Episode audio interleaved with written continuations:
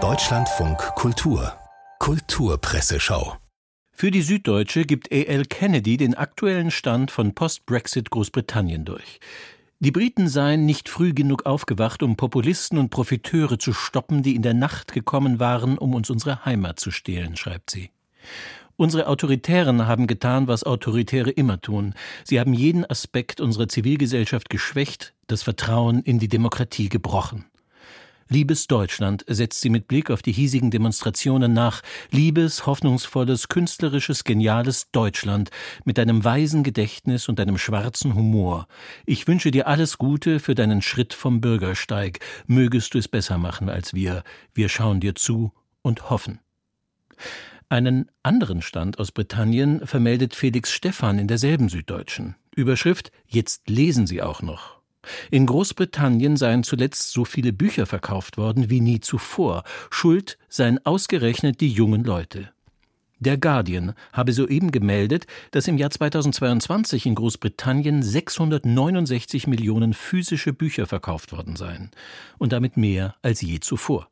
2022 sei ein erheblicher Anteil dieser Bücher von den 90er Jahrgängen gekauft worden. Während in der Mode der Library Chic zurzeit ungefähr so ubiquitär ist, wie es der Heroin Chic in den 90ern war, listet der Guardian Orte auf, an deren Artefakte der höheren Buchkultur zuletzt auch popkulturell zu beobachten waren.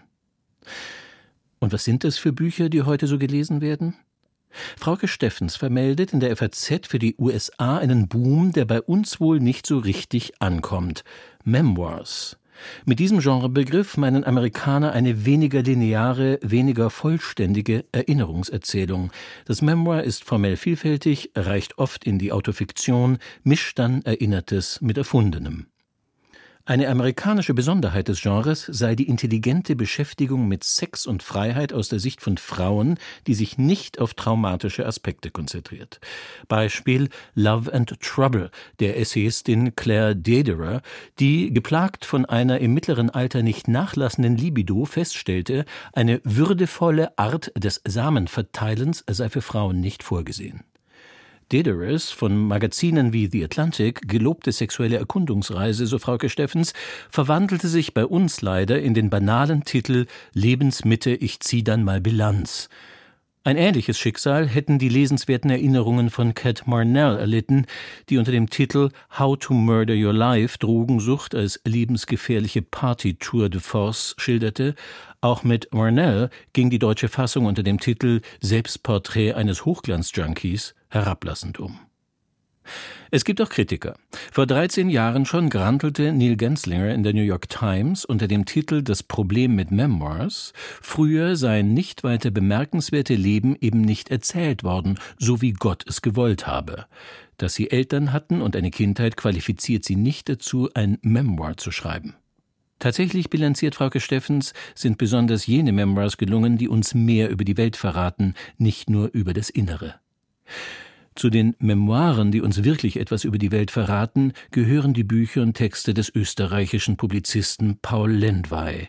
Er wird im August 95 Jahre alt. Mark Reichwein fragt ihn im Weltinterview, welche Lebensphase, welches Zeitalter für ihn am interessantesten gewesen sei.